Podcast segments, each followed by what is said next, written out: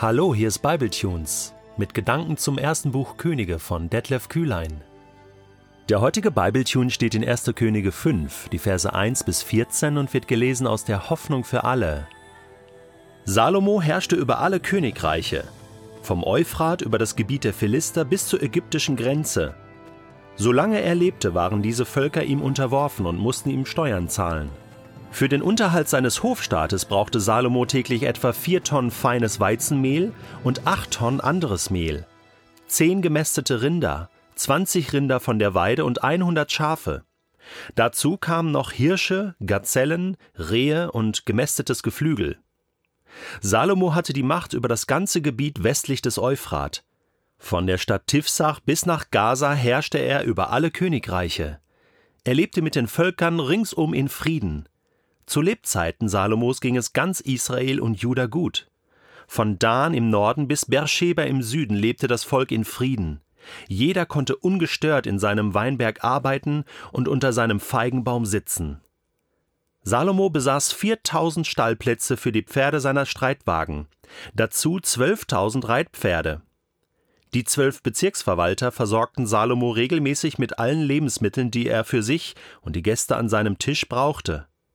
Jeder musste einen Monat lang dafür aufkommen. Sie ließen es an nichts fehlen. Gerste und Stroh für die Reit- und Wagenpferde gaben sie direkt in den Stallungen ab, wo es gerade gebraucht wurde. So entsprach es den Vorschriften. Gott schenkte Salomo große Weisheit, einen scharfen Verstand und ein unvorstellbar breites Wissen. Ja, Salomo übertraf mit seiner Weisheit sowohl die Gelehrten aus dem Osten als auch die Ägypter. Er war weiser als alle anderen Menschen, weiser sogar als Ethan, der Esrachiter, als Heman, Kalkol und Darda, die Söhne von Mahol. Man kannte seinen Namen bei allen Nachbarvölkern, so berühmt war er. Er verfasste 3000 Sprichwörter und dichtete 1005 Lieder. Er konnte alle Arten von Pflanzen genau beschreiben von den hohen Zedern im Libanon bis zu den unscheinbaren Ysop-Pflanzen, die in Mauerrissen wachsen. Auch die Tierwelt war ihm nicht fremd. Er konnte über Säugetiere, Vögel, Kriechtiere und Fische sprechen. Aus allen Völkern kamen Menschen, um Salomo zuzuhören, und alle Könige der Erde schickten ihre Gesandten zu ihm. Hast du dir eigentlich auch schon mal Gedanken darüber gemacht, wen du im Himmel alles treffen wirst? So ab und zu überlege ich mal und lege äh, innerlich so eine kleine Liste an von Personen, die ich auf alle Fälle treffen will. Gut, also mir ist schon klar, dass ich ja eine Ewigkeit Zeit haben werde und alle Personen theoretisch treffen und sehen kann und mich stundenlang, äh, wochenlang äh, mit ihnen unterhalten kann. Aber ich würde jetzt mal sagen, Salomo, König Salomo ist sicherlich unter den Top Ten ja, neben Mose und Abraham und äh, natürlich auch ein Petrus, ein Paulus. Oh, das ist irgendwie ein cooler Gedanke, oder? Dass man all die Leute dann äh, wieder treffen kann. Ich glaube, König Salomo muss eine unglaublich interessante Persönlichkeit sein. Ne? Ich habe jetzt bewusst gesagt sein, denn der lebt ja. Ähm, er ist ja nicht tot in dem Sinne, dass er nicht mehr existiert. Äh, und das Allercoolste ist ja das, dass wir vieles von dem, was Salomo ausgemacht hat, hier in der Bibel haben. Wir lesen seine Geschichte im ersten Buch Könige und wir erfahren, dass er ja über 3000 Sprichwörter und 1005 Lieder gedichtet hat. Und das meiste Material von ihm, so der Ausfluss seiner Weisheit könnte man sagen, ähm, findet sich ja in der Bibel, im Buch Prediger zum Beispiel, ein fantastisches Buch, ein philosophisches Buch über den Sinn des Lebens, muss man unbedingt gelesen haben, äh, von diesem weisesten Menschen der Welt, ja, wie er hier beschrieben wird. Oder die Sprüche Salomos oder einige Psalmen von ihnen im Buch der Psalmen und so weiter und so fort. Es ist genial, dass wir in der Bibel auch so eine Vielfalt haben von Persönlichkeiten, die die Bibel geschrieben haben. Und Salomo gehört definitiv zu den prägendsten Figuren in, in der Landschaft. Ich bin sehr fasziniert. Ich bin sehr so fasziniert, dass ich äh, einen kurzen Moment drüber nachgedacht habe. Also der Salomo der hatte so eine Anziehungskraft. Das war ein genialer Typ. Der wusste enorm viel, aber ich glaube nicht, dass der irgendwie eingebildet war, sondern der wusste, woher er sein Wissen hatte. Denn all das, was wir hier in Kapitel 5 jetzt lesen, äh, also den Reichtum, den Frieden und die Weisheit, das war ja das, was Gott ihm versprochen hatte, was er ihm schenken wollte. Und jetzt lesen wir hier die Erfüllung davon. Ne? Und zwar ganz detailliert. Ja? Wie viel Tonnen von Mehl und äh, wie viel ähm, Rinder und wie viel Schafe da verdrückt wurden jeden Tag.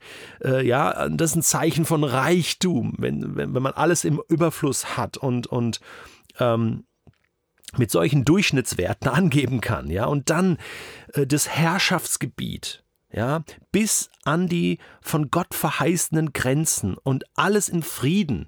Und sogar so, dass die anderen Staaten Salomo Tribut zollen und zahlen mussten, ja, ähm, das heißt, einfach mal diese Momentaufnahme, die ähm, ja hält nicht lange an, aber das ist wie so ein Bild vom Friedensreich äh, Israel und der König, der weise regiert, das ist so ein Bild von Jesus auch, oder?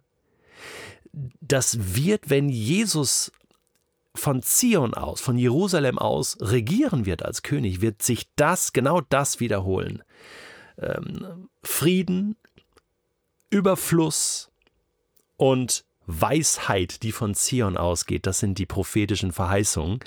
Äh, das, das wird das Königreich von Jesus sein, vom Friedefürst. Und Salomo ist für mich wie so ein messianischer Vorläufer äh, dieser ganzen Geschichte. All das, was Gott versprochen hatte, erfüllte sich. Und äh, ach, es ist toll zu lesen. Und das Größte ist natürlich die Weisheit und den scharfen Verstand und ein unvorstellbar breites Wissen, was Gott dem Salomo geschenkt hat. Noch einmal, es ist also möglich, dass du an diesen himmlischen Ressourcen göttlicher Weisheit anzapfen kannst und Gott schenkt es mal situativ, aber auch mal so als Download für, für, ähm, für längere Zeit. Ich glaube, dass viele Nobelpreisträger, viele Erfinder ihr Wissen, ihr Know-how von Gott haben, dass sie irgend wie anzapfen konnten an himmlischen Ressourcen. Ich glaube, dass diese Weisheit gegeben wurde zum Wohl der Menschheit. Wir lesen ja auch, dass aus allen Völkern Menschen kamen, um Salomo zuzuhören. Der war so ein, so ein Life-Coach, ja, so ein Lebensberater.